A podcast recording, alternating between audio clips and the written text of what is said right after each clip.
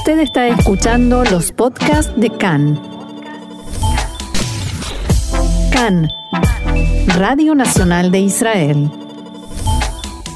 Y seguimos con más CAN en español y ahora vamos a hablar un poco de uno de los más grandes poetas de Israel y su relación con esta bella ciudad que por supuesto Jerusalén. Estamos hablando de Yehuda Mihai. Y para esto estamos con el historiador y docente Eri Jaimovich, que como siempre nos trae temas que mezclan cultura con historia. Buenas tardes, Eric, bienvenido acá en Español. Buenas tardes, Jessica, ¿cómo estás? Muy bien. Contemos un poco quién era Amihai y quién es hoy en día también para la cultura israelí. Sí, efectivamente, Yehuda Amihai es probablemente uno de los poetas más conocidos de la sociedad israelí. Eh, para entender eh, un poco de dónde viene. Eh, es interesante porque él no nace en Israel, sino que mm. nació en Alemania en el año 1924.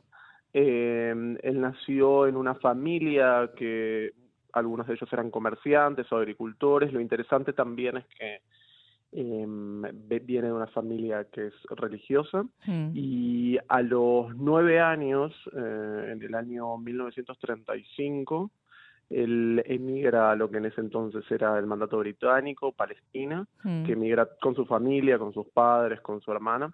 Es interesante porque él, fíjense el año, es 1935, viene de Alemania, se está escapando de, eh, con su familia de la Alemania nazi. Claro. La gran mayoría de su familia no es eh, no son asesinados durante el nazismo, sino que logran escaparse antes. Mm. Entonces él llega relativamente joven de niño a, a, la tierra de Israel mm. y a la edad de los 13 años se va a mudar desde una ciudad que se llama Petah Tikva, se va a mm. mudar a Jerusalén, que es la ciudad que lo va a acompañar a lo largo de toda su vida hasta el año 2000 cuando él va a fallecer. Y ahí teniendo en cuenta que su familia era religiosa, va a estudiar en un colegio eh, religioso, pero tempranamente en su adolescencia, él en algunos testimonios, en algunas entrevistas que va a dar después, va a decir eh, que, dejó de creer a los 14, 15 años en un enfrentamiento con su padre, pero también con la religión, con Dios, eh, se aleja de, de, la religión más tradicional. Mm. Em, y obviamente, fíjense los años, la década del 30, la década del 40, su vida va a estar profundamente atravesada por los procesos de conformación nacional del Estado de Israel.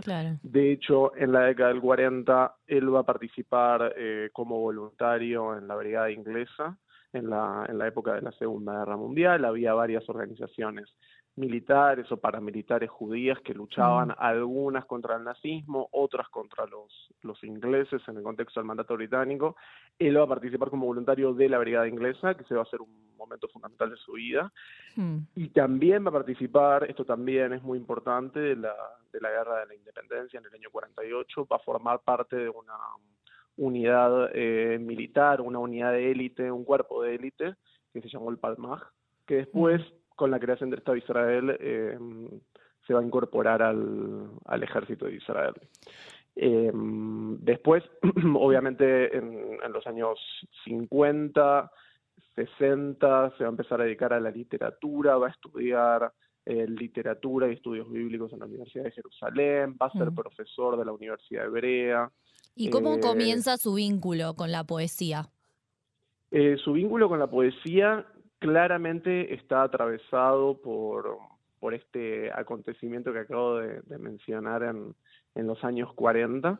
Mm. Eh, según él cuenta años más tarde, él estaba en el año 44 em, formando parte de esta brigada inglesa que, que, había mencionado.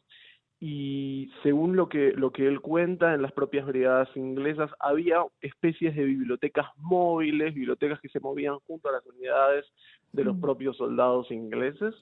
Eh, y él cuenta que muchos soldados ingleses no, no leían esos libros de literatura, poesía que estaban en esas bibliotecas. Él cuenta que en una especie de tormenta, una especie de tormenta de arena en Egipto, de golpe se vuelca eh, una, una de esas bibliotecas móviles, cae sobre la arena mm. y eh, él junto a otros soldados empiezan a ver esos libros y él dice que ese primer acontecimiento, ese primer eh, eh, vínculo con un libro va a ser lo que lo va a acercar a la poesía y, va a leer poesía inglesa, que lo va, a, influir muchísimo en su literatura. Y ahí van a surgir sus primeras ideas de escribir poesía ese es su acercamiento a la poesía, su acercamiento a la escritura de la poesía va a venir unos años más tarde, yo diría unos cuatro o cinco años más tarde, mm. en el contexto de la guerra de la independencia, la guerra del 48, donde él dice que ahí fue cuando él empezó a escribir. E, es interesante, esto puede parecer anecdótico, pero en verdad no es para nada anecdótico porque fíjate que tanto en su primer acercamiento a la lectura de la poesía, en el 44 como parte de la variedad inglesa, mm. como en su primer acercamiento a la escritura de la poesía en la guerra del 48, ambos están marcados por la guerra. Eh, y esto es muy importante porque su experiencia en el campo de batalla y el hecho de haber visto caer a sus compañeros en, guerras fundacionales de la historia de, de la tierra de Israel van a marcar profundamente su poesía, si nosotros leemos su poesía desde los años 50 hasta sus últimos libros de la década del 90, están marcados por la experiencia traumática de la guerra. Esto eh, quería preguntarte sobre qué, en qué, mm, sobre qué temas trabaja Amihai en su poesía. Eh, en parte sobre lo que, lo que venía hablando, la guerra es un tema omnipresente en la literatura de Amihai, mm. pero si miramos un poco más desde arriba, yo diría que trabaja temas trascendentales de lo humano. Aparece la violencia, aparece Dios, eh, el Padre, la figura del Hijo, el amor, la nación. Eh, de todas maneras, uno podría decir, o podría preguntarse, ¿por qué la figura de Mihai es tan recordada si nosotros ya tenemos poetas eh, judíos o poetas de la historia de Israel un poco anteriores a Mihai que ya venían trabajando esos temas? Yo diría que el gran gesto literario eh, que podría ser catalogado revolucionario en la literatura de Amihai, es haber trabajado todos esos temas que venía mencionando, la violencia, la figura de la paternidad, del amor, la nación, pero haberlos trabajado, haberlos escrito a partir del escenario de, de lo cotidiano. Todas las imágenes, si nosotros recorremos su literatura, están atravesadas por la vida común y corriente. Eh, y esto tiene que ver con, con, la generación literaria a la cual él perteneció. Mm. Él perteneció a una generación literaria acá en, en, Israel que se llamó precisamente la generación del Estado, porque fueron esos poetas, esos escritores que empezaron a escribir en el contexto de la guerra del 48, que mm. discutían un poco con la literatura anterior. Eh, básicamente, eh, si en la literatura anterior, que se llamó la generación del Palmaj, aparecía la figura de nosotros, la primera persona del plural, escribir sobre el palmaj, sobre el kibbutz, sobre la guerra, como sobre la emigración, grandes temas, los grandes temas nacionales. La generación del Estado a la cual perteneció Yehuda Mihai eh, viene a, a, correr levemente el foco y a decir, ok, escribamos también un poco sobre lo que ocurre en la calle, lo que ocurre con la experiencia personal, lo que ocurre al interior de un departamento. Eh, y de alguna manera em, se entrecruza la historia de lo nacional con la, con la historia de lo cotidiano. Em, creo que una persona que, que lo, lo, describe muy bien es otro gran escritor de la, de la historia de la literatura israelí, que es Amos Oz, em, que él básicamente dijo que Yehuda Mihai hizo una especie de revolución civil, porque básicamente arrancó en el ámbito de lo público, arrancó en el ámbito de lo histórico, lo combativo, lo general, e hizo un cruce en toda su poesía hacia el terreno de lo íntimo, lo cotidiano, lo casero. Por eso eh, Amos dice que Yehuda Mihai parece que escribe sobre los grandes temas de la historia, de la historia de Israel, pero lo escribe como si estuviera escribiendo junto a nosotros, al lado nuestro, en la cocina en el balcón, eh, en, el living, en la sala de estar. Eh, y Amos dice, esa es la gran revolución de, de, la, de la literatura de Mihai. ¿Y qué es la poesía y la escritura para Mihai? Esa es una pregunta interesante, sobre todo porque hay poemas y textos de Amihai que mm, quizás responden un poco eso. Eh, no creo que sea una sola cosa, la mm. poesía o la escritura para Mihai, hay varias. En primer lugar, em, tiene que ver con la experiencia del dolor. Eh, Hay un, hay un texto suyo, un, poema suyo, donde él básicamente lo que dice es, escribir es estar sentado mirando Jerusalén, ya que vos estabas mencionando antes Jerusalén. Hmm. Y es básicamente decir, aquí las lágrimas se secan rápido. Y básicamente en, ese texto la lágrima y la tinta se entrecruzan una con la otra. Y yo creo que en parte eso responde un poco a la pregunta, porque para, para Mihai eh, la escritura es poner en palabras la experiencia del dolor. Eh, en ese texto que mencionaba, la escritura nace a partir de algo húmedo que se coloca sobre el papel. Mm. Y, básicamente, ¿qué es lo húmedo en, en Amijay? La tinta o la tanto la tinta como la lágrima. Tinta y lágrima quizás son, desde la perspectiva de Amijay, el, el mismo componente. Eso quizás, de hecho hay una, ahora que me acuerdo, eh, hace unos hace un tiempo vi una entrevista que está, está sí, se puede encontrar en YouTube, que fue una de las últimas entrevistas que, que le hicieron a Mijail, que básicamente le preguntan, eh, ¿de dónde nace tu poesía? Y él dice explícitamente, el dolor es el maestro de mi lengua. O sea, de, su, su, palabra nace a partir, como decía antes, de la experiencia. Claro, del todas sus experiencias. Y recién hablábamos de Jerusalén. ¿Qué lugar ocupa Jerusalén en su poesía? Em, Jerusalén, como mencionaba antes, es eh, un tema omnipresente en, su, en toda su poesía, desde los inicios hasta el final. Em, de hecho, bueno, él desde su adolescencia vivió en Jerusalén, en un barrio que se llama Yemin Moshe, que para los que conocen sí, de los primeros barrios. Exactamente. Fuera de la ciudad eh, vieja. exacto, hasta más o menos el, el siglo XIX, eh, la población que vivía en Jerusalén vivía principalmente dentro de las, de las murallas de lo que conocemos como la ciudad vieja. Después, debido al crecimiento de la ciudad, la modernización de la ciudad y también un poco la sobrepoblación que había en la ciudad vieja de Jerusalén, empiezan a surgir distintos proyectos para que la población viva por fuera de las murallas. Uno de esos barrios es Yemin Moshe, que, mm. que fue el barrio donde vivió precisamente Yuval Mihai. Eh, a ver, es muy difícil hablar sobre toda la concepción de Jerusalén en su poesía porque es un tema enorme. Yo creo que que Jerusalén es una ciudad eh, llena de tensiones en su poesía. Eh, aparecen como distintas tensiones internas. Por un lado, aparece eh, una especie de tensión entre el arriba y el abajo, una, una tensión espacial. ¿Qué sería esto si nosotros seguimos la, la literatura clásica judía, el texto bíblico, el Talmud, la literatura más tradicional.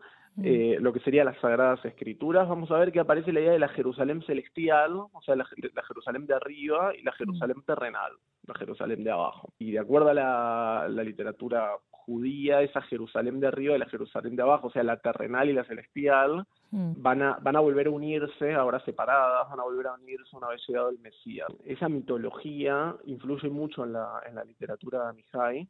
Me parece que, que Amijay trabaja con esa tensión, básicamente contraponiendo la Jerusalén terrenal, que es la Jerusalén que él vivió, mm. em, que es una Jerusalén atravesada por el conflicto, la violencia y la guerra, con, con esa Jerusalén eh, celestial, con esa Jerusalén idílica. Claro, que calculo que em, también habrá estudiado cuando era más chico, antes de cuando era en su familia ortodoxa. Totalmente. De hecho, si uno lee sus poesías, sus textos están plagados de referencias bíblicas y talmúdicas, a veces explícitas y a veces implícitas, hmm. eh, que a veces es hasta difícil un poco desentrañar de dónde vienen, pero lo interesante es que cuando él introduce algún texto litúrgico o algún texto religioso, siempre lo tuerce levemente. ¿Qué significa esto? Em, hace referencia a un texto litúrgico, pero lo, levemente lo dobla, lo, tuerce un poco para, para confrontar un poco con, esos textos de los cuales él, eh, él recupera toda su tradición judía.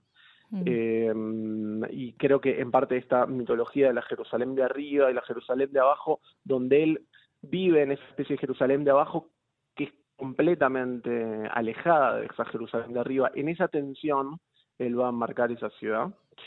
yo diría que, esa es una representación de Jerusalén. Quizás otra representación de Jerusalén en, en, su poesía tiene que ver no con la tensión espacial entre el arriba y el abajo, sino con una tensión más temporal, que es la tensión entre el pasado y el futuro. Eh, que para, para todas aquellas personas que son, fueron turistas en Jerusalén o viven en Jerusalén, pueden claramente percibir la presencia del, del pasado en, en, Jerusalén, en sus construcciones, en su piedra, en la forma de presentarse, en la forma que mira el pasado. Y en Amijay, esa tensión entre el pasado y el futuro aparece muchísimo. Hay un poema muy conocido de, de Amijay que dice Jerusalén es el lugar donde todos recuerdan que han olvidado algo. O sea, la, importancia de eh, el vínculo entre Jerusalén, el recuerdo y el olvido.